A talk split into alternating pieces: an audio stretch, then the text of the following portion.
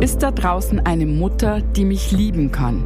Diese Frage stellt sich Kerstin jeden Tag. Ein Leben lang musste sie mit Kälte und Lügen umgehen. Am Ende steht ein überraschendes Rechercheergebnis. Unsere Suche jetzt bei Spurlos.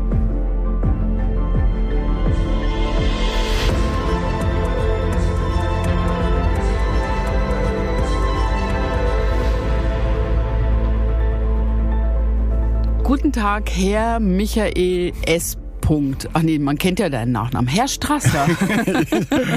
Hallo Julia J. Punkt. nee, äh, L. Punkt. Äh, äh, was? Also, okay. Das macht nichts. Du hast mich wieder überrumpelt. Nee, also hallo Julia, das ist doch viel einfacher. Ja, hallo Michael. Wie Hallo. geht's dir? Mhm. Mir geht's sehr gut und äh, ich würde direkt gerne mal mit was anfangen. Mir brennt was auf der Seele sozusagen. Wir kriegen ja viel, viel, viel tolles Feedback auf Instagram Ja. vor allen Dingen äh, von von euch da draußen. Ja. Das freut uns sehr. Aber mir ist jetzt schon zwei, dreimal etwas über den Weg gelaufen und da bitte ich um eine Richtigstellung deinerseits. Okay, was denn? Mir wurde diverse Male vorgeworfen, das ist ja ganz toll und super Mhm. und so, aber man könne sich nicht vorstellen, wie ich mich seit Jahren mit vermissten Menschen suchen und zusammenführen beschäftigt, weil ich so emotionslos bin. Ja, das, Das- stimmt. Ich habe das auch gelesen. Das wurde mir vorgeworfen. Jura, ich bitte um eine Richtigstellung. Ich bin Ja. nicht der eiskalte Klotz, für den man mich da Nein. draußen offensichtlich hält. Eine offizielle Richtigstellung ähm, deiner Persönlichkeit. Nein, ich mache es jetzt mal ernsthaft tatsächlich. Nee, das stimmt wirklich. Das ist mir auch aufgefallen.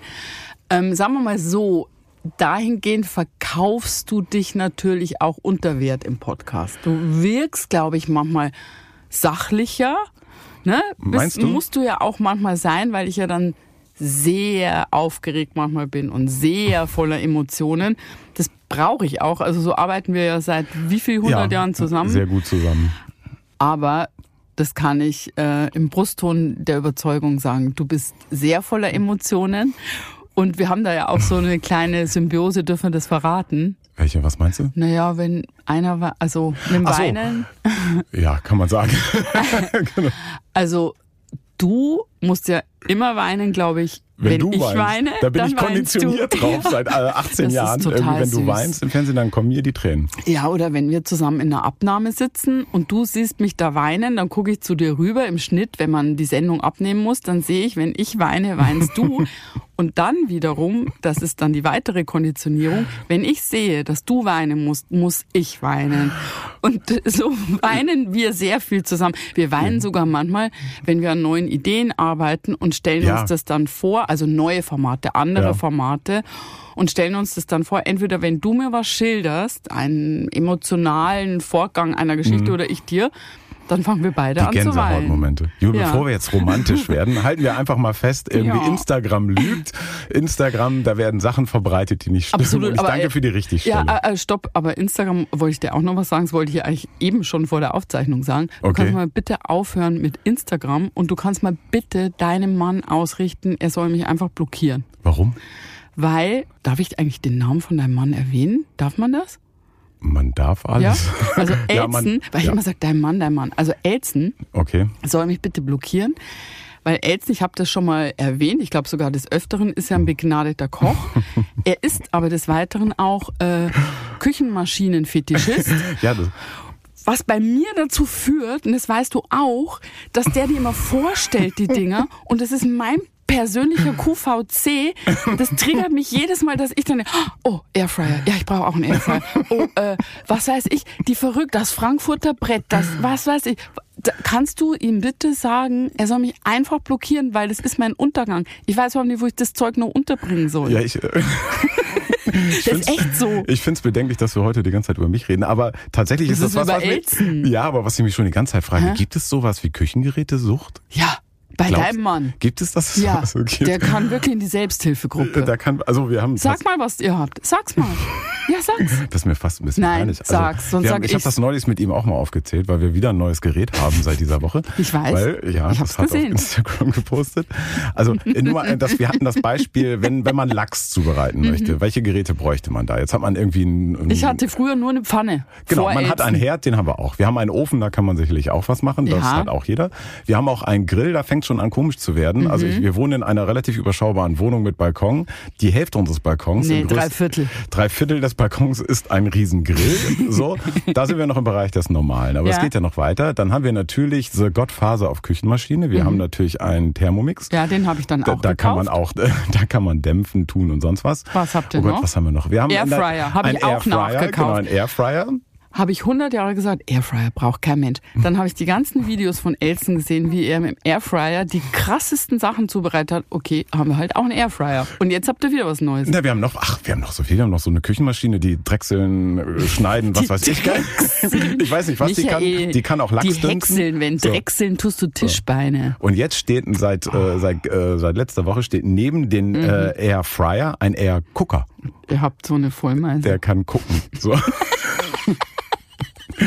So, Ja. das ist alles bedenklich. Aber das ist tatsächlich meine Welt. Ja, das ist aber weiß. sein Hobby und er macht es gerne und das ist doch, äh, ist doch alles ganz schön. Und Der- weißt du, was das Bedenkliche ist? Das kann ich auch sagen. dass Neulich- du Lachs auf zehn Arten isst. Ich esse gar keinen Lachs, also ich mag den gar nicht so gern. Aber das jetzt kommt, da sitze ich neulich zu Hause auf meinem Sofa, Mhm. äh, alleine, weil Elsa unterwegs ist. Da macht es auf einmal pff, und dieses Gerät geht von Leine an.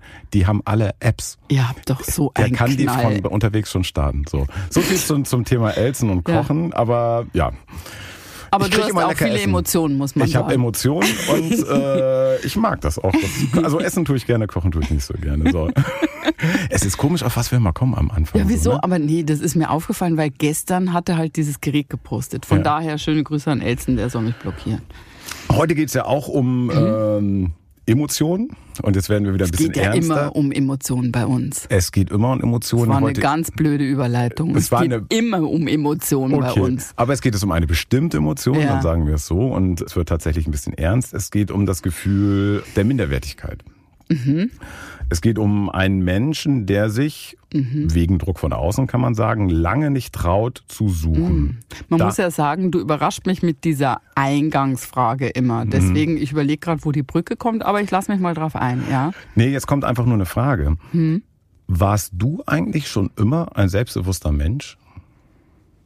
Selbstbewusster Mensch. Im Sinne von starker Mensch. Also als Kind meinst du? Na, als Kind oder generell jetzt? Aber fangen wir mit Kindheit an.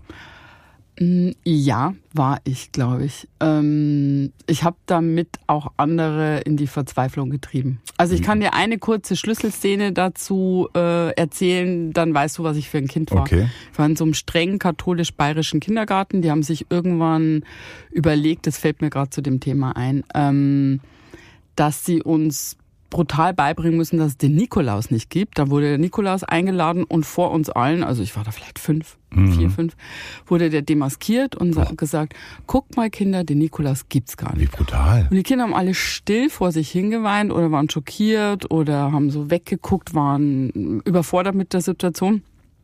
Und ich bin komplett ausgerastet. Ich habe rumgebrüllt, ich bin zu dem Nikolaus hin und habe die Kindergärtnerin angeschrien, eine, eine Nonne. Ähm, du lügst, dann ist das ein Betrüger, Nikolaus. Den Nikolaus gibt es wohl. Und ich bin raus aus dem Kindergarten gerannt und es gab Riesentradra. Also ich sollte Strafe kriegen, aber meine Eltern haben mich in Schutz genommen. So war ich schon als Kind. Boah, das muss man sich So auch trauen als Kind. Da warst du Ja, selbstbewusst. also ich war äh, stark. Das hatte auch Vorteile, es hatte aber auch Nachteile. Hm.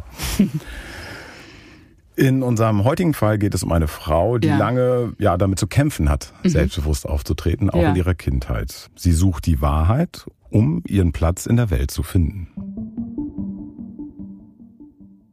An diesem Nachmittag ist viel los auf der Straße.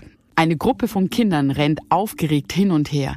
Wirf mir den Ball zu, ruft Kerstin den anderen zu. Hier, guck, ich stehe frei. Die Sechsjährige ist ziemlich außer Atem, aber sie möchte Schritt halten, um es den anderen zu beweisen. Hier, hierher, wiederholt sie und wird dabei mit ihrer Stimme lauter. Aber der Junge mit dem Ball zieht an ihr vorbei und wirft zu einem anderen Mädchen auf der gegenüberliegenden Straßenseite. Dabei steht Kerstin direkt vor dem Tor. Trotzdem ignoriert der Junge Kerstin. Alle ignorieren sie. Das ist ein Gefühl, das Kerstin bereits kennt. Kerstin bleibt stehen und lässt die Arme sinken. Es ist Herbst 1977 in einer Kleinstadt bei Ludwigsburg und seit einiger Zeit hat sich etwas verändert. Kerstin hatte nie viele Freunde, aber nun verhalten sich die Schulkameraden auch noch merkwürdig. Warum nur? Mittlerweile ist ein Tor gefallen. Die Kinder jubeln. Nur Kerstin nicht. In ihr steigt ein unangenehmes Gefühl hoch. Wut. Zielstrebig geht sie auf den Jungen zu. Sie ballt ihre kleinen Fäuste und ruft zornig, Wieso werft ihr mir nie den Ball zu? Ich steh doch frei. Der Junge zuckt mit den Schultern und will weiterrennen. Aber Kerstin lässt nicht locker. Sie packt ihn am Arm und wird noch lauter. Warum lasst ihr mich nicht mitspielen? Da dreht sich der Junge um und baut sich vor Kerstin auf. Mit einem arroganten Ton setzt er an zu sprechen. Er sagt, mit dir wollen wir nicht spielen. Kerstin stutzt. Warum sagt er das? Ihre Stimme wird wieder unsicherer. Wieso das denn? Der Junge geht einen Schritt auf Kerstin zu. Er holt tief Luft und gibt ihr eine Antwort. Eine Antwort, mit der Kerstin niemals gerechnet hätte. Schockiert bleibt sie stehen, als der Junge weiter Richtung Tor rennt. Das ist eine Lüge, brüllt sie ihm hinterher. Tränen laufen ihr dabei übers Gesicht. Geknickt macht sich Kerstin auf den Heimweg. Als die anderen Kinder außer Sichtweite sind, sackt sie in sich zusammen. Sie setzt sich auf den Bordstein. Wie kommt der Junge darauf? An diesem Nachmittag taucht zum ersten Mal eine Frage in Kerstins Kopf auf. Die Frage lautet, wurde ich belogen? Diese Frage ist die Initialzündung für eine Suche. Eine Suche, bei der ich Kerstin Jahre später begleiten werde und an deren Ende eine gute, aber auch eine sehr traurige Antwort stehen wird.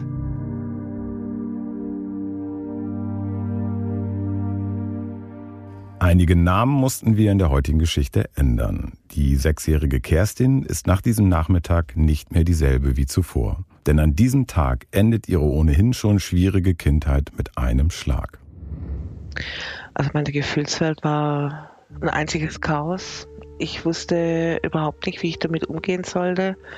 Ich habe es dann irgendwann sozusagen akta gelegt, weil ich ja, das Leben musste weitergehen und äh, ich habe es einfach akzeptiert. Kerstin versucht ihre Fragen zwar ad acta zu legen, doch das Leben hat andere Pläne.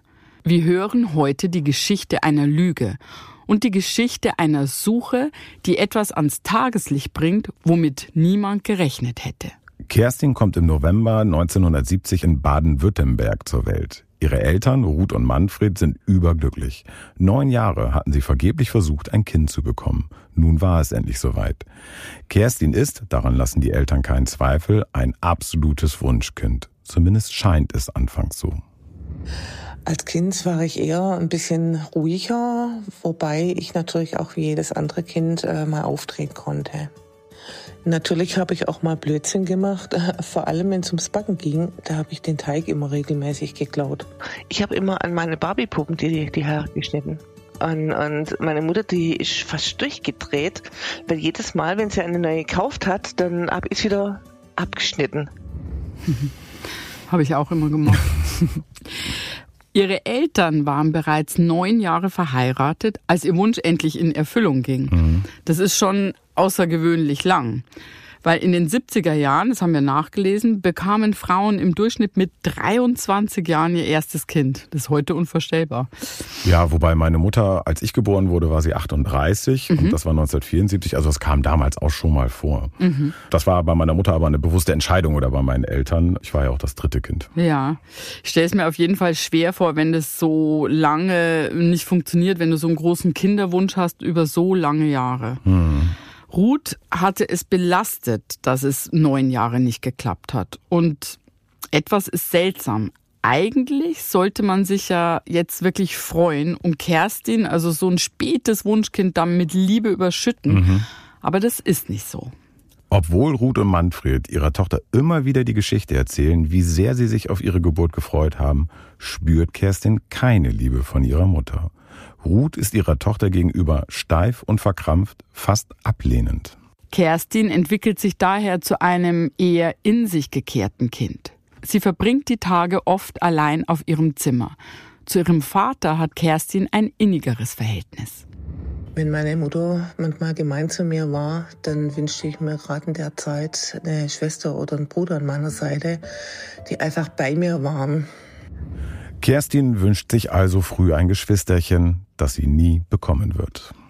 Und noch eins zur Erklärung, das finde ich wichtig an der Stelle. Für Kerstin waren einige Dinge, die sie als Kind so erlebt hat oder an die sie sich erinnert, so schlimm, dass es ihr schwer fällt, grundsätzlich darüber zu sprechen. Mhm. Jetzt wünscht sie sich Geschwister und das ist ja auch typisch. Das tun ja viele Kinder in so einer schwierigen Situation. Warum eigentlich? Ich glaube, man möchte dann einfach diesen ganz nahen Verbündeten haben, um das besser durchzustehen vielleicht. Und zu der Mutter nochmal. Was könnte es für Gründe geben, dass Ruth sich erst neun Jahre lang ein Kind wünscht und es dann fast ja, man kann sagen, abweist? Da ist mir sofort der Begriff postnatale Depression in den Sinn gekommen. Ja, das war ja Thema der Vorbereitung, mhm. aber ich habe das nachgelesen, ne? Das, ja, es heißt tatsächlich postpartale Depression. Aber du hast auch gedacht, dass es postnatale ja, heißt, ne? Komisch. Als ich das dann irgendwo gelesen habe, postpartale, habe ich gedacht, das ist ein Fehler, mhm. aber kann man jetzt beides sagen oder gibt es jetzt nur postpartal? Weißt du es jetzt abschließend? Ich weiß es nicht. Ich habe beides gefunden. Wenn mhm. ihr es da draußen wisst, schreibt uns gerne. Ja, gerne. Das ist auf jeden Fall ein Phänomen, das ja bekannt ist. Das bedeutet, ein kleiner Teil von Frauen bekommt in den ersten drei Monaten nach der Geburt eine sogenannte Wochenbettdepression. Ohne Behandlung dauert diese postpartale Depression meistens drei bis hin zu zwölf Monaten. Durch Kerstins Kindheit zieht es sich aber nach ihren Aussagen komplett durch. Mhm. Das kann also nicht die Ursache für das Verhalten der Mutter sein, denn ihr seltsames Benehmen dauert ja an über Jahre. Die Gründe liegen hier woanders. Mhm. Im Moment halten wir nur fest, Kerstin wünscht sich Geschwister. Dieser Wunsch wird von Jahr zu Jahr größer. Kerstin möchte zu jemandem gehören. Sie möchte sich um jemanden kümmern und nicht mehr alleine sein. Umso größer ist die Enttäuschung, dass sie doch allein bleibt. Ihre Mutter Ruth bekommt kein weiteres Kind mehr. Und irgendwann muss Kerstin akzeptieren, das große Glück, Brüder oder Schwestern zu haben, wird ihr niemals widerfahren. 1977 wird Kerstin eingeschult. Hier in der Schule hofft sie endlich Freunde zu finden. Außer einer Cousine mit dem Namen Claudia, die Kerstin sehr nahe steht, gibt es kein gleichaltriges Kind, mit dem sie in den letzten Jahren hätte spielen können. Denn ihre Mutter hat Kontakt zu Gleichaltrigen immer unterbunden. Cousine Claudia ist Kerstins einzige Freundin. Und selbst die sieht sie nur selten. Kerstin blüht in der Schule auf. Sie bemüht sich um die anderen Kinder. Doch bereits in den ersten Wochen bemerkt sie die häufigen Seitenblicke und das leise Flüstern ihrer Mitschüler. An einem Nachmittag nach der Schule spitzt sich die Situation zu.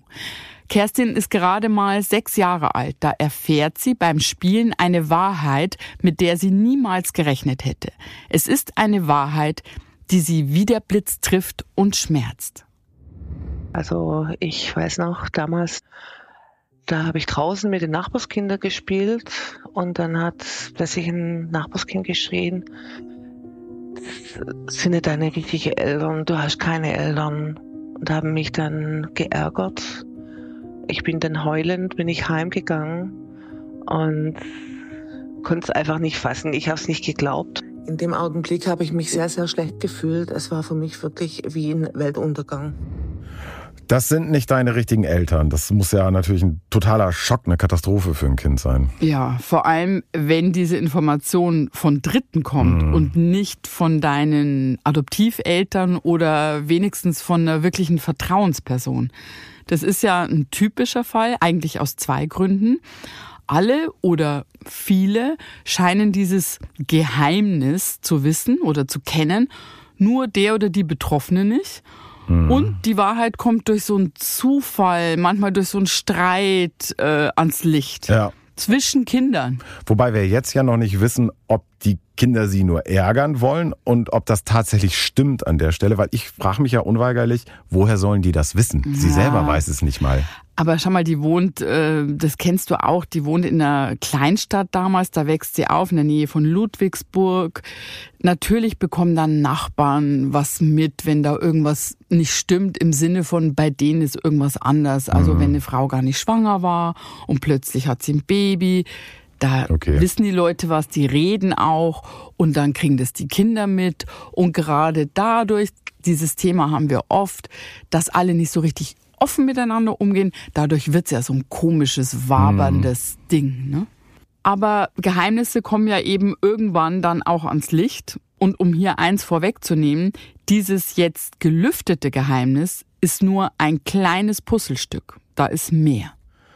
Zurück zu Kerstin. Sie rennt nach der Situation mit den Nachbarskindern nach Hause. Sie weiß, dass sie bei ihrer Mutter weder Trost noch die Wahrheit erfahren wird. Deshalb läuft sie schnurstracks auf ihr Zimmer und knallt die Tür hinter sich zu. Kerstin legt sich weinend aufs Bett. Sie zieht sich die Decke über den Kopf und schläft vor lauter Überforderung und Erschöpfung irgendwann ein. Die Sechsjährige wird erst wieder wach, als sie hört, wie ihr Vater am Abend nach Hause kommt. Er kommt ins Zimmer und setzt sich auf das Bett. Ihre Mutter bleibt währenddessen im Türrahmen stehen. Erst durch die Anwesenheit ihres Vaters hat Kerstin den Mut, laut auszusprechen, was am Nachmittag passiert ist. Meine Mutter, die hat äh, ein bisschen geblockt. Mein Papa, der hat dann versucht, mir das zu erklären. Er hat sich dann schon ähm, zu mir hingesetzt und du bist natürlich meine Tochter, du bist unser Kind. Ähm, und hat das versucht zum Erklären, dass meine Mutter keine Kinder mehr bekommen ähm, konnte und dass es die Möglichkeit dann zur Adoption gibt und das haben sie dann gemacht. Aber ähm, ich denke mal, als Kind ähm, ist die Tragweite noch gar nicht so groß, dass man das verstehen kann. Aber er hat sich sehr große Mühe gegeben.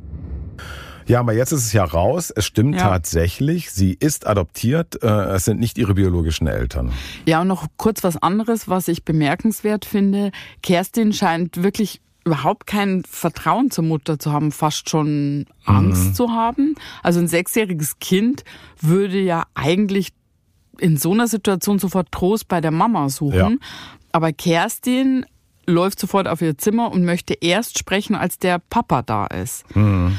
Und ja, interessant ist auch, dass er so zwischen den beiden steht, also ja. im guten Sinne, so wie so ein Schutzschild. Aber er so. verhält sich ja ganz gut. Er setzt sich da hin und redet offen mit ihr. Ja, und er sagt dann eigentlich schon das Richtige. Also du bist natürlich meine Tochter, du bist unser Kind, während Ruth das Ganze erstmal so wegschiebt, gar nicht zugeben will. Mhm. Hier deutet sich schon an, dass auch in der Beziehung der Eltern wahrscheinlich was nicht stimmt. Sie mhm. sind da wahrscheinlich komplett unterschiedlicher Meinung. Diese Vermutung soll sich kurz darauf bestätigen. Kerstin liegt in ihrem Bett und versucht zu verarbeiten, was sie erfahren hat. Ihre Adoptiveltern lassen sie allein. Dann, eine knappe halbe Stunde später, hört Kerstin plötzlich Geschrei aus der Küche. Es sind die Stimmen ihrer Eltern. Ruth und Manfred streiten laut. Kerstin versteht nur Wortfetzen ihrer Mutter. Niemals, sie darf das nicht wissen. Kerstin wird in dem Moment klar, dass ihre Eltern noch mehr Geheimnisse vor ihr haben und nicht mit ihr darüber sprechen wollen. Oder, um genau zu sein, dass ihre Mutter nicht darüber sprechen möchte. Genauso wie sie nicht über ihre Adoption sprechen wollte. Als ich einen Streit mitbekam, kam bei mir sehr große Unsicherheit auf. Ich stelle mir dann natürlich die Frage, in Zukunft werden meine Eltern mir die Wahrheit sagen oder werde ich weiterhin angelogen? Sind nur irgendwelche andere Geheimnisse da, wo ich nicht weiß? Und die Unsicherheit, die blieb natürlich das ganze Leben lang, bis ich erwachsen war. In den kommenden Monaten fragt Kerstin ihre Eltern immer wieder nach ihrer biologischen Familie, vor allem nach ihrer leiblichen Mutter. Ruth erzählt nicht viel. Die Frau hat viele Probleme gemacht, sagt sie manchmal. Und sei froh, dass du bei uns bist. Deine leibliche Mutter wollte dich gar nicht haben. Die hat dich einfach so weggegeben. Ohne uns wärst du im Kinderheim geblieben. Es sind solche Versatzstücke, die Kerstin zu hören bekommt. Ihre ganze Geschichte erfährt sie nie. Ja, Ruth lässt kein einziges gutes Haar an der leiblichen Mutter. Ja, an fast schon ein bisschen systematisch. Mhm. Ähm, das wird sich auch noch durch die ganze Geschichte durchziehen. Was ich so fürchterlich daran finde, ist, dass einem Kind hier das Grundgefühl gegeben wird, du warst nicht gewollt. Mhm. Und ich glaube, dieses ich bin gewollt gewesen in der mhm. Welt. Das schafft ja das Urvertrauen, das brauchst du als Mensch. Also selbst wenn du adoptiert bist, warst du ja gewollt. Ja. Aber aus Liebe heraus hat dich deine biologische Mama, weil es eben keinen anderen mhm. Ausweg gab, hat sie diese Lösung für dich gewählt. Aber im Kind dann so, das so grausam zu sagen, die wollte dich gar nicht, das ist wirklich ganz schlimm. Grausam, wenn man so will, ist sie von zwei Müttern nicht gewollt. Ihre Adoptivmutter, bei der sie lebt, stößt sie ab ja. und die leibliche Mutter angeblich auch. Das ist Aber hart. angeblich, ne, das wird ihr gesagt. Genau. Und das ist das Schlimme. Kerstin zieht sich derweil immer weiter zurück. Ihr Verhältnis zu Ruth wird schwieriger und Ruth kann die Abneigung, die sie Kerstin gegenüber verspürt, oft nicht mehr verbergen. Das Verhältnis, das war echt total bescheiden. Äh, der Hunde hat ins Bett rein dürfen. Ich aber nicht. So mal kuscheln oder so. Boah, ey, was ist los mit dieser Mutter?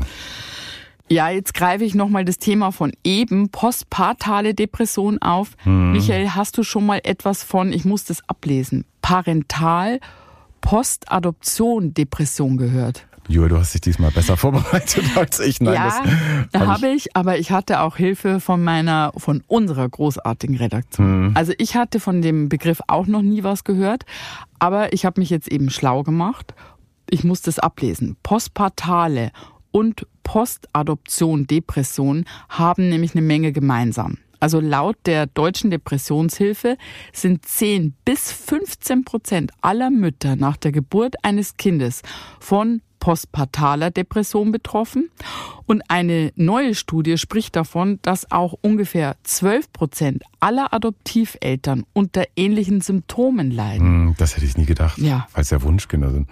Dazu gehören dann auch ähm, bekannte Depressionserscheinungen wie die gedrückte Stimmung oder Interessenlosigkeit, aber auch solche, die spezifisch an Elternschaft gekoppelt sind.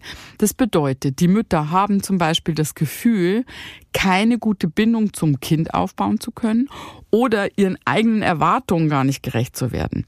Und es gibt aber auch Fälle, das finde ich sehr schlimm, in denen Mütter mit Wutzuständen und Zwangsgedanken zu tun haben, wie sie zum Beispiel ihrem Kind Schaden zufügen und damit hadern die dann. Mhm. Das kann sich geben mit der Zeit, aber auch über viele, viele Jahre hinziehen, wenn die Eltern diese Depressionen gar nicht wirklich wahrhaben wollen und vor allem nicht behandeln lassen. Ist schrecklich. Davon hatte ich tatsächlich noch nie was gehört. Wir können jetzt hier natürlich, und das wollen wir auch gar nicht aus der Ferne, irgendeine Diagnose stellen. Und in den 70er Jahren waren Depressionen sowieso noch wirklich mit einem Tabu belegt. Vielleicht hatte Ruth Schuld und Schamgefühle nach der Adoption und konnte einfach keine Bindung zu Kerstin aufbauen. Das könnte eine Erklärung für ihre ja fast Abneigung und ihr mhm. sehr kaltes Verhalten sein, auch wenn es das natürlich überhaupt nicht rechtfertigen soll. Wenn ihr zu dem ganzen Thema noch mehr Infos habt, äh, mhm. schreibt uns gerne. Info at spurlospodcast.de ist unsere E-Mail-Adresse. Wir freuen uns über euer Feedback. Und wir lernen auch gern dazu. Das Verhältnis zwischen Kerstin und ihrer Mutter ist seit dem Tag, als Kerstin erfährt, dass sie adoptiert wurde, sehr angespannt. Es kommt oft zu Streit. Kerstin zieht sich noch weiter zurück. Wie gestört das Verhältnis ist, soll schon wenig später ein einschneidender Schicksalsschlag zeigen. Kerstin hat in ihrer ganzen Kindheit nur eine gleichaltrige Bezugsperson, ihre Cousine Claudia, das Kind ihrer Tante mütterlicherseits. Bei Claudia und auch bei ihrer Tante Petra fühlt sich die kleine Kerstin geborgen und angenommen. Bis zum November 1978. Am 15.11. hängen bunte Luftballons an der Haustür. Es ist Kerstins achter Geburtstag. Es gibt Kuchen und Kerstins Vater hat Geschenke mitgebracht. Nur die Lieblingstante und ihre Cousine Claudia fehlen noch. Alle warten darauf, dass der Geburtstagskuchen angeschnitten werden kann. Da klingelt das Telefon. Kerstins liebste Spielkameradin, ihre Cousine, wurde von einem LKW angefahren und verliert in der Folge ihr Leben. Ich bekam das Telefonat von meiner Mutter natürlich mit. Es musste was ganz Schlimmes passiert sein. Und ich konnte daraus schließen, dass meine Cousine nie wieder zurückkehren wird. Ja, ich war total geschockt und habe mich dann nur in mein Zimmer äh, zurückverzogen und habe wirklich geweint im, in meinem Bett. Die Geburtstage, die waren die darauffolgenden Jahre immer sehr bedrückt. Ich dachte immer an den Tod von meiner Cousine. Und so wirklich ein richtig lustiger Geburtstag, äh, Kindergeburtstag hatte ich dann eigentlich nicht mehr.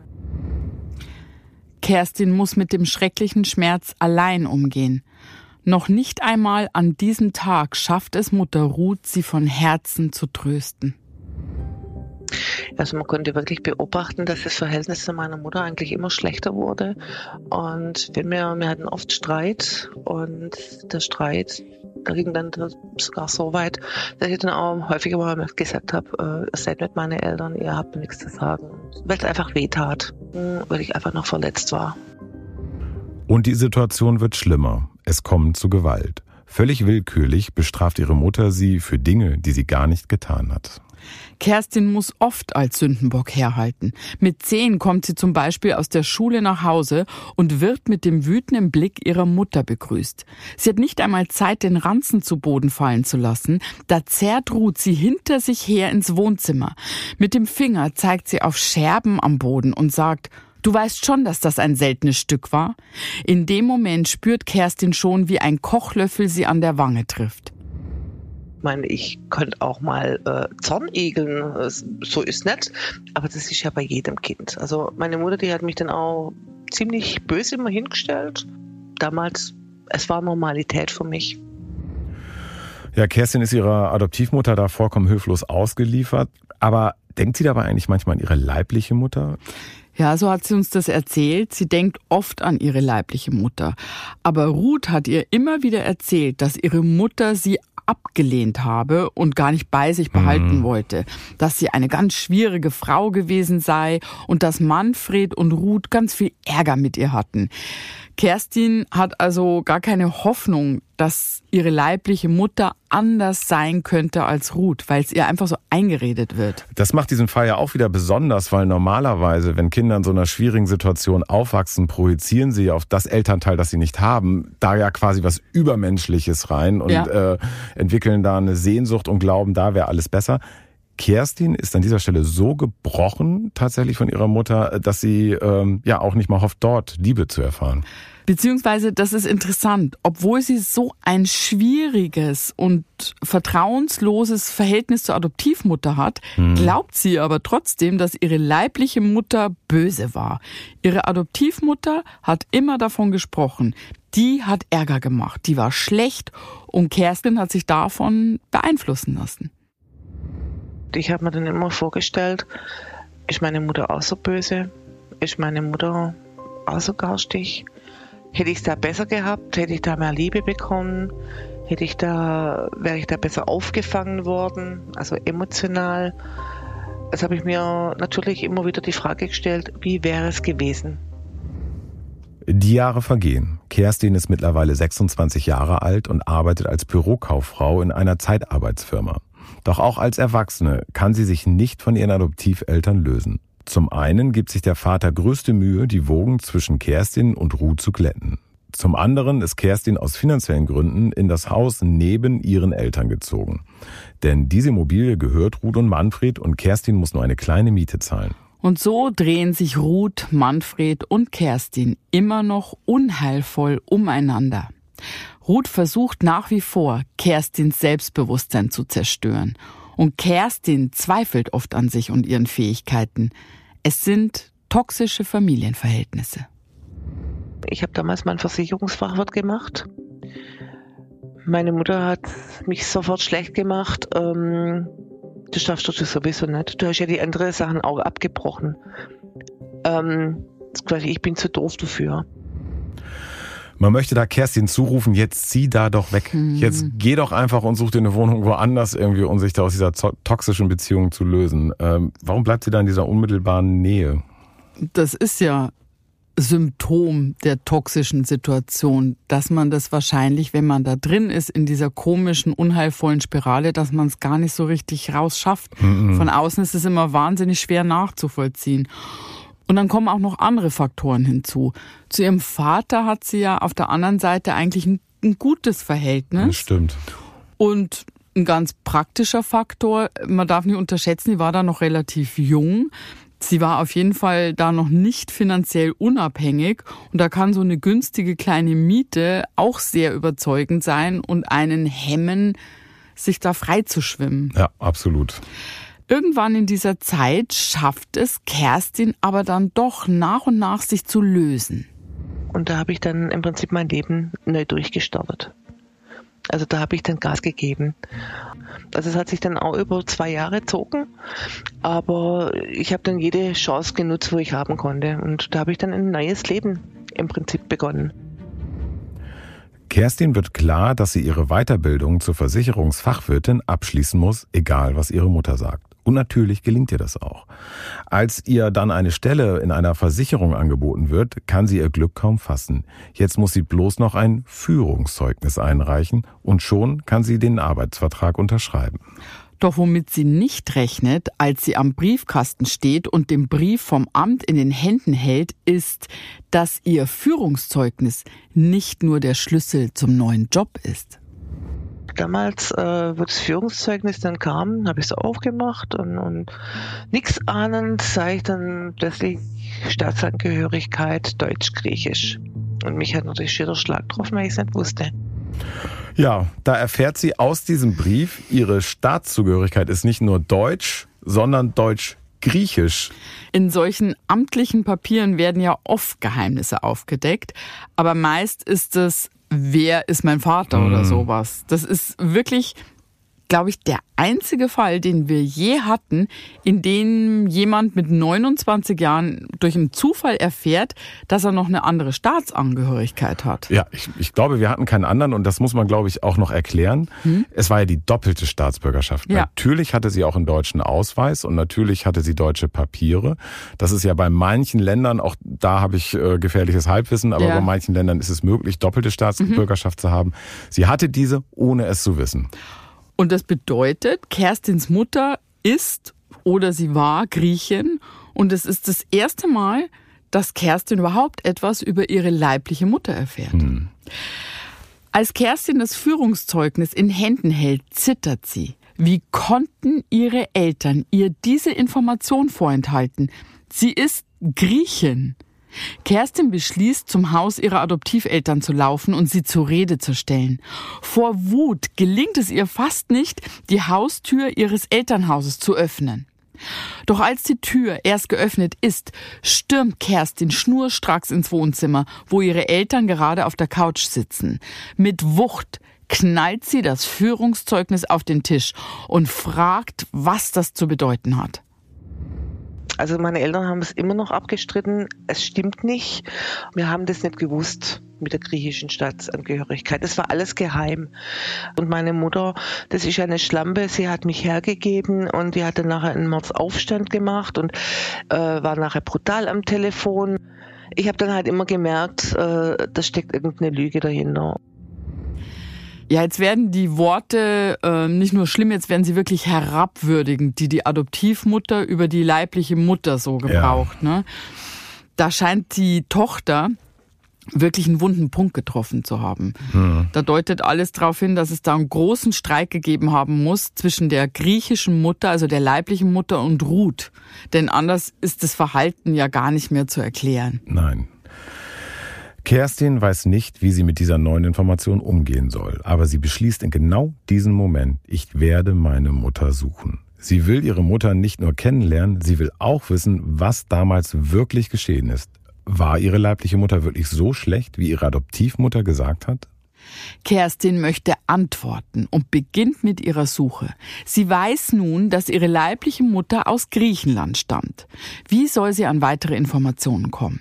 Kerstin telefoniert mit verschiedenen Ämtern, zunächst jedoch ohne Erfolg. Bis das Standesamt ihrer Gemeinde Kerstin verspricht, die Adoptionspapiere zu schicken. Kerstin erinnert sich an den Moment, in dem sie den Umschlag mit der Akte endlich in den Händen hält. In der Akte steht ein Name, der Name ihrer Mutter, Sophia Kumantaros. Mit diesem Namen wird Kerstins Mutter schlagartig zu einer realen Person. Sophia Kumantaros. Kerstin bekommt Gänsehaut und sie beginnt zu lesen. Was Kerstin nun erfährt, stellt alles in Frage. Alles, was sie jemals gedacht oder gehört hat. Kerstin hat uns die Akte zur Verfügung gestellt, die an diesem Tag ihr Leben auf den Kopf gestellt hat. Es ist die Geschichte ihrer Mutter, die Geschichte von Sophia Komantaros. Eine Geschichte, die sich nicht mit den Aussagen der Adoptivmutter deckt. Hier ein Auszug aus der Akte. Frau Kumantarus war als Arbeiterin einer Spinnerei angestellt und im Arbeiterwohnheim untergebracht. Frau Kumantarus wurde mit dem Verdacht auf Nierenkoliken ins Krankenhaus eingeliefert. Sie selbst sagt, sie hätte nichts von der Schwangerschaft gewusst. Im Krankenhaus wurde festgestellt, dass Frau Kumantarus an Tuberkulose erkrankt ist, weshalb sie gleich nach der Entbindung in das Lungensanatorium gebracht wurde. Das Kind, von der Mutter Agapi genannt, wurde im Kinderzimmer des Krankenhauses versorgt. Die Mutter rief immer wieder mit der Hilfe eines Dolmetschers im Krankenhaus an, um sich nach der Tochter zu erkundigen. Sehr heftig. Hm. Die leibliche Mutter hat plötzlich eine Geschichte und sie bekommt fast ein Gesicht. Für Sophia muss diese Geburt ihrer Tochter ein richtiger Schock gewesen sein. Sie wird wegen Nierenkoliken eingeliefert und bekommt dann ein Baby mhm. und bekommt dann noch die Diagnose Tuberkulose. Trotz des Stresses und der Krankheit will Sophia ihrer Tochter anscheinend einen Namen mit Bedeutung geben. Akapi. Das ist griechisch und bedeutet reine und göttliche Liebe. Was für ein schöner Name. Ja, das zeigt ja irgendwie, dass Sophia trotz der Umstände Liebe für ihr Kind empfunden hat. Ja. Und es steht auch in den Akten. Sophia hat sich immer wieder nach ihrer Tochter erkundigt. Das ist alles niedergeschrieben. Also es gibt überhaupt keinen Hinweis darauf, was dann geschehen ist, beziehungsweise, dass sie ihre Tochter irgendwie nicht liebt. Ich finde es auch ein richtiges Bedürfnis, merkst du auch gerade, ne? Hm. So der Anwalt, der Fürsprecher dieser Mutter zu sein. Mm, absolut. Die uns das selber nicht sagen kann. Kerstin kann nicht glauben, was da steht. Für sie fühlt es sich so an, als würde sie die Geschichte einer Fremden lesen und nicht ihre eigene. Der Gedanke daran, wie sich ihre Mutter damals gefühlt haben muss, berührt sie zutiefst. Doch es geht noch weiter. Zum 11. Januar 1971 wurde das Kind in das Kinderheim gebracht, da die Mutter nach wie vor im Lungensanatorium bleiben musste. Da die Mutter sich weniger meldete und es zudem Sprachprobleme gab, wurde das griechische Konsulat über den Fall informiert. Eine Sozialbetreuerin, eine Griechin, wurde hinzugezogen. Der Mutter wurde offenbar nahegelegt, das Kind zur Adoption freizugeben. Frau Kumantaros war dann am 12. Mai 1971 zusammen mit der Sozialbetreuerin und Dolmetscherin beim Notar und hat ihre Tochter Agapi freigegeben das heißt in eine Adoption eingewilligt. Jetzt wissen wir also, dass Sophia sich im Laufe der Zeit weniger nach ihrer Tochter erkundigt hat, beziehungsweise erkundigen konnte. Hm. Denke ich. Denn ähm, wenn man jetzt mit einbezieht, dass sie ja sehr schwer krank war mit dieser Tuberkulose, war sie wahrscheinlich einfach zu schwach. Das ist eine ganz schlimme Krankheit. Ich glaube auch, für ihre Psyche war das eine unglaublich belastende Situation. Genau, zu diesem Zeitpunkt ist sie schon seit knapp zwei Monaten im Lungensanatorium, heute würde man sagen Reha-Klinik. Mhm. Und das in einem Land, dessen Sprache sie offensichtlich gar nicht spricht. Sie ja. braucht eine Dolmetscherin. Diese Isolation kann nicht leicht für sie gewesen sein. Nee, eine ausweglose Situation. Ja. Ich stolper auch ein bisschen über den Satz, ihr wurde nahegelegt, das Kind zur Adoption freizugeben wollte sie das gar nicht. Hm. Ähm, wurde da auf sie eingeredet? Wurde da auf sie eingeredet. Sicherlich auch immer mit dem Hintergedanken das Beste für das Kind. Hm. Aber was wollte sie wirklich? Auch Kerstin kommt dieser Satz komisch vor. Also meine Mutter wurde dann im Prinzip ein, ein, ein Bevollmächtigter vorgesetzt, ähm, äh, ein Betreuer. Ähm, die haben das dann letztendlich dann auch durchgesetzt voll. Und allein der Satz, ähm, ihr wurde nahegelegt, mich zur Adoption freizugeben, da bin ich dann einfach aufgesprungen. Ich habe gedacht, das, irgendwas, irgendwas stimmt da nicht. Irgendwie kam mir das immer äh, komisch vor. Aber das ist noch nicht alles. Die Akte liefert noch weitere Informationen. Ich möchte es nur noch mal kurz beschreiben. Du bist eine junge Frau aus Griechenland, du sprichst nicht die Sprache, mhm. du bekommst überraschend dieses Kind und du bekommst eine wirklich bedrohliche Krankheit. Mhm. Das alles auf einmal. Und dann sind da offizielle Stellen, die dir so vorgeben, was jetzt das Beste ist. Ja. Das ist die Situation dieser Mutter. Im August 1971 dürfen Kerstins spätere Adoptiveltern Ruth und Manfred Kerstin zum ersten Mal im Kinderheim besuchen. Das steht in der Akte. Als Sophia erfährt, dass der Adoptionsprozess Form annimmt, wird sie aktiv. Auch sie besucht Kerstin im Heim und äußert den Wunsch, dass sie das Kind gerne zu sich nehmen will. In den Akten können wir lesen, wie es dann weitergeht. Die Mutter zeigte zunächst keine Einsicht, dass sie, da sie ja bereits eine Einwilligung unterschrieben hat, einer geplanten Adoption zugestimmt hat. Dem Ehepaar, das an einer Adoption der kleinen Agapi interessiert war, wurde mitgeteilt, dass Schwierigkeiten aufgetaucht sind und sie das Kind nicht wie geplant am 19.09.1971 abholen können. Es wurde danach von Seiten der Ämter der gesamte Sachverhalt nochmals geprüft. Auch das griechische Konsulat wurde mit hinzugezogen. Am 6.11.1971 wurde dann Agapi von ihren Adoptiveltern aufgenommen. Die leibliche Mutter, Frau Kumantaros, ist am 18.01.1973 wieder nach Griechenland zurückgekehrt. Ja, hier steht's also schwarz auf weiß. Kerstins leibliche Mutter wollte ihr Kind, ihr Baby zu sich holen. Es waren die Behörden, das Konsulat und natürlich die Adoptiveltern, die darauf hingewirkt haben, dass die kleine Katrin adoptiert werden konnte. Und sie haben natürlich argumentiert mit der Krankheitssituation. Das kann man sich heute gar nicht mehr vorstellen, dass sowas passiert. Ja, Kerstins leibliche Mutter ist als Gastarbeiterin nach Deutschland gekommen. Sie kann damals kein Deutsch. Sie wird mit Verdacht auf Nierenkoliken ins Krankenhaus eingeliefert. Bei den Schmerzen handelt es sich aber, wie sich herausstellt, um die Wehen. Sie ist komplett überrascht und überfordert. Und nicht nur das. Sie bekommt diese Tuberkulose-Diagnose und muss deswegen sofort nach der Geburt in ein Lungensanatorium. Sie kann sich aus diesem Grund nicht um ihr Neugeborenes kümmern. All das spielt damit rein. Dann wird Sophia drei Monate nach der Geburt nahegelegt, ihr Kind zur Adoption freizugeben und sie willigt ein. Später will sie dieses Einverständnis wieder rückgängig machen, doch dann ist es schon zu spät. Ihr bleibt nichts übrig, als aufzugeben und zwei Jahre später ohne Kind nach Griechenland zurückzukehren. Das ist hochdramatisch.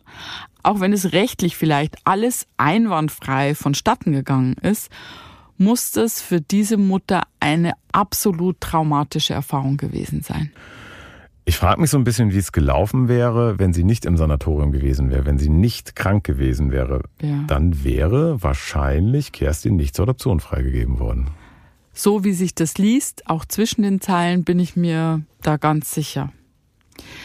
Kerstin konfrontiert ihre Adoptiveltern mit den neuen Erkenntnissen. Doch wieder stößt sie auf taube Ohren und bei Ruth auf Wut. Denn Ruth beharrt darauf, von all dem nichts gewusst zu haben. Sie will, dass Kerstin mit der Suche sofort aufhört. Was passiert ist, ist passiert, sagt sie nur und wendet sich ab. Für Ruth ist das Gespräch beendet. Doch Ruth lässt nicht locker. Sie versucht Kerstin Angst zu machen vor den Folgen einer Suche. Denn tatsächlich weiß niemand, in welchen Verhältnissen Sophia inzwischen lebt und ob sie einem neuen Partner jemals etwas über ihr Kind in Deutschland erzählt hat. Und dann hat meine Mutter immer wieder, nee, such nicht und vielleicht trennen die sich dann. Du weißt ja nicht, wie die Konstellation dort ist. Und denk an deinen Vater, ähm, der hat einen Herzinfarkt gehabt, er soll sich nicht aufregen. Ruth verhält sich nach dem Motto, Angriff ist die beste Verteidigung. Sie macht Kerstin ein schlechtes Gewissen und übergeht die Frage einfach, wie viel sie damals von den Umständen dieser Adoption wirklich wusste. Da kann man echt wütend werden. Jetzt äh, Ich bin schon wütend, schon länger. nimmt sie irgendwie die Herzkrankheit des Mannes, äh, des Vaters als Ausrede dafür, dass sie nicht suchen soll nach der leiblichen Mutter. Äh, dabei gibt es da überhaupt gar keinen Zusammenhang. Ja.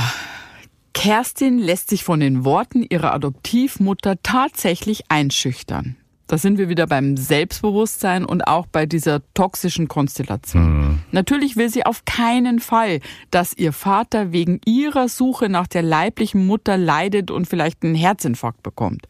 Und vielleicht hat Ruth tatsächlich recht. Kerstin weiß nichts über die Lebensumstände von Sophia. Vielleicht hat sie ihrer Familie in Griechenland damals verheimlicht, was in Deutschland passiert ist. Es sollen 15 Jahre vergehen. Kerstin heiratet und wird zweifache Mama. Erst 2017, als ihr Vater mit 76 Jahren verstirbt, beschließt Kerstin, jetzt werde ich suchen. Wo mein Papa dann wirklich gestorben war, da bin ich dann voll in die Recherche rein. Ich habe oft dran gedacht an meine leibliche Eltern, aber ähm, natürlich auch nicht jede Minute. Und das war dann so der Zaunwink irgendwo, so jetzt mach mal. So, es ist quasi der Weg frei, keine Rücksicht mehr. Nach dem Tod des Vaters beginnt Kerstin also mit voller Kraft zu suchen. Sie kontaktiert Ämter, Behörden und andere Anlaufstellen in Deutschland und in Griechenland. Aber ihre Suche bleibt erfolglos. Sie findet keinen Anhaltspunkt, der sie zu ihrer leiblichen Mutter führen könnte. Also ich fühlte mich dann schon ziemlich niedergeschlagen als ich so gar nicht mehr reingekommen, äh, weitergekommen war. Also es gab einfach keine weitere Akten und die Überlegung, wie kann ich dann weitermachen? Wie kann ich dann doch noch meine Familie finden? War dann schon fast aussichtslos und da fühlte ich mich echt niedergeschlagen und habe gedacht, so, es könnte eigentlich aufhören. Kerstin will ihre Suche schon fast aufgeben, da ermutigt eine Freundin sie, sich bei dir, Julia, zu melden. Kerstin wendet sich an, bitte melde dich. Ja gut, äh, da hat natürlich meine Freundin mir dann äh, der nötige Impuls gegeben. Ich habe mich stark gefühlt. So, ich, ich möchte jetzt meine richtige Familie finden. Ähm, und meine Freundin hat mich dann natürlich schon ein bisschen gepusht. Kerstin schreibt uns und schickt uns schließlich alle Unterlagen, die ihr vorliegen. Damit machst du dich, Julia, auf die Suche. Eine Suche, die wie viele andere Spurlosgeschichten im Fernsehen nicht zu sehen war, die aber nicht ergebnislos blieb. Es gab ein Ergebnis. Oder um genau zu sein, zwei Ergebnisse. Ein trauriges und ein überraschendes.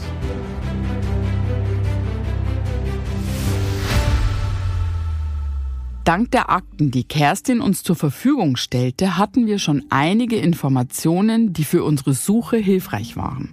Wir kannten den Namen von Kerstins leiblicher Mutter, Sophia Komantaros, ihr Geburtsdatum und ihren Geburtsort.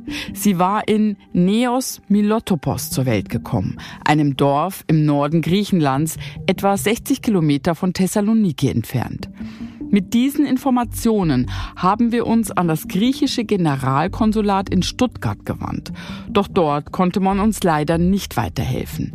Aber wir bekamen den Tipp, uns an eine griechische Fernsehsendung zu wenden, die auch nach vermissten Menschen sucht. Gemeinsam mit unserem Dolmetscher Thomas haben wir das dann auch gemacht. Wir starteten in den griechischen Medien einen großen Aufruf.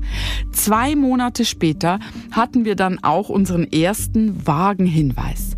Jemand kannte eine Dame mit dem Namen Sophia Komantaros. Ich erhielt die Kontaktdaten, doch leider führten die ins Leere. Wir hatten zwar eine Frau mit demselben Namen gefunden, die auch in den 70er Jahren in Deutschland gearbeitet hat, aber sie war nicht Kerstins Mutter. Also sind wir ganz an den Anfang von Sophias Leben gesprungen, an ihren Geburtsort. Wir haben begonnen, die Leute in Neos Milotopos zu kontaktieren und über unsere Suche zu informieren. Und das brachte dann auch den Durchbruch. Denn unsere Suchaktion sorgte für Aufmerksamkeit. Bald schon meldete sich jemand bei uns. Leider mit einer sehr traurigen Nachricht.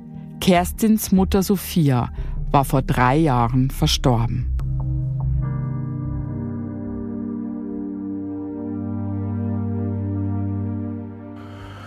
Das ist das Schlimmste, was auf einer Suche passieren kann, dass der Gesuchte schon tot ist. Ja, wir mussten diese traurige Nachricht dann natürlich Kerstin überbringen und das machen wir bei Bitte melde dich immer ganz bewusst nicht vor der Kamera. Mhm. Kerstin erzählt uns, was ihr in dem Moment durch den Kopf geht, als sie diese Nachricht von mir bekommt. Im ersten Augenblick war ich dann schon enttäuscht, als ich das erfahren habe, dass meine Mutter nicht mehr lebt. Aber ich muss das einfach so dahin nehmen. Es tat sich natürlich dann die Frage auf, hm, hätte ich vielleicht doch schon früher anfangen sollen? Was wäre gewesen, wenn sie noch gelebt hätte? Ich musste aber damit rechnen, dass sie nicht mehr lebt, weil sie auch einfach ein gewisses Alter hatte. Kerstin hat jahrelang immer wieder versucht, ihre Mutter zu finden. Und jetzt mussten wir ihr sagen, dass sie ihre Mutter nie kennenlernen wird. Und irgendwie finde ich es hier besonders schlimm, weil Sophia erst vor so kurzer Zeit ja. gestorben war. Ähm, da ist komplett nachvollziehbar, dass Kerstin sofort denkt, was wäre, wenn, was hätte passieren können, wenn ich früher gesucht hätte. Ja, kann ich sehr gut verstehen. Aber das ist ja nicht das Ende der Geschichte. Nee, Gott sei Dank nicht. Wir waren zu spät, um Kerstins Mutter zu finden. Doch das Gute an dieser Geschichte ist, wir haben doch noch jemand anderen gefunden. Genau, denn wir haben noch nicht verraten, wer uns damals angerufen hat, um uns von Sophias Tod zu berichten. Das war Janis Liakos. Und Janis Liakos ist Kerstins Bruder, ein Sohn von Mutter Sophia.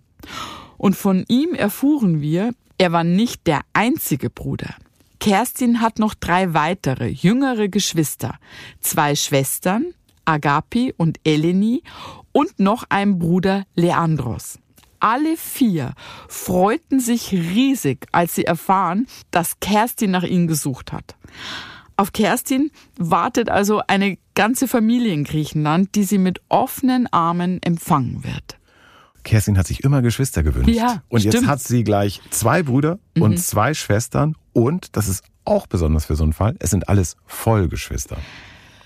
Bedauerlicherweise lebt auch ihr Vater nicht mehr, aber in Griechenland freuen sich Kerstins Geschwister darauf, endlich etwas von ihrer Schwester aus Deutschland zu hören. Nachdem Sophia 1973 nach Griechenland zurückgekehrt ist, heiratet sie Kerstins leiblichen Vater und bekommt mit ihm zusammen noch zwei weitere Töchter und zwei Söhne.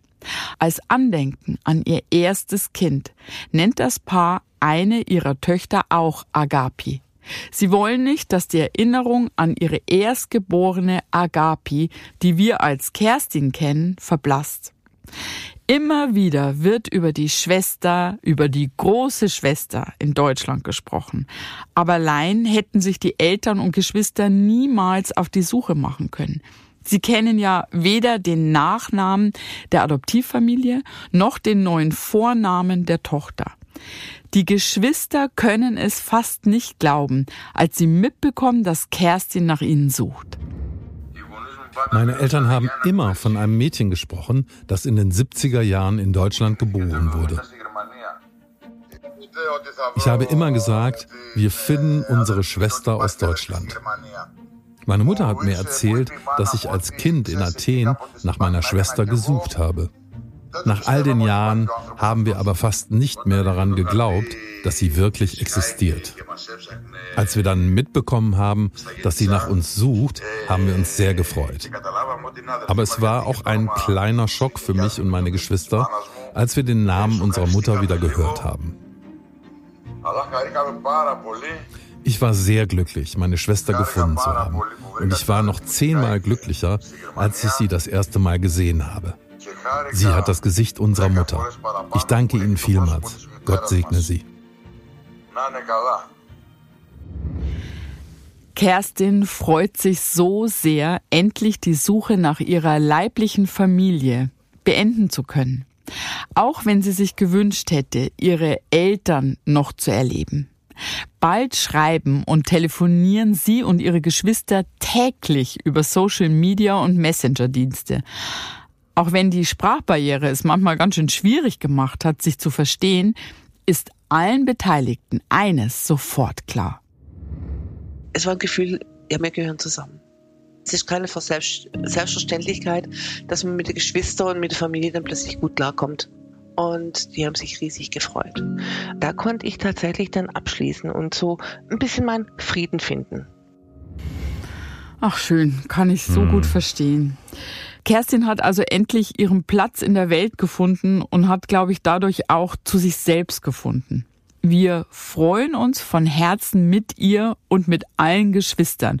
Wir kennen ja die griechische Gastfreundschaft. ne? Haben wir schon erlebt. Ja. Ja, und es war auch wieder ein Spurlosfall, in dem wir gesucht und gefunden haben. Äh, Und wenn auch ihr da draußen ein Familienmitglied vermisst, eure Mutter, Geschwister oder Kinder, dann meldet euch bei uns unter info@spurlospodcast.de. Vielleicht können wir euch ja auch helfen. Ja, aktuell suchen wir in Deutschland und natürlich auch wieder auf der ganzen Welt nach vermissten Menschen. Ich bin viel unterwegs, mein Team ist viel unterwegs, wenn ich nicht gerade Podcast aufnehme. Und die neuen Bitte melde dich Folgen werden Anfang des neuen Jahres ausgestrahlt. Also, wenn ihr jemanden vermisst, schreibt uns an info@spurlospodcast.de. Alle Infos zu unserem Podcast findet ihr wie immer auch in den Shownotes. Vielen Dank, Michael. Danke, Julia. Und ich danke euch fürs Zuhören. Bis ganz bald und passt aufeinander auf.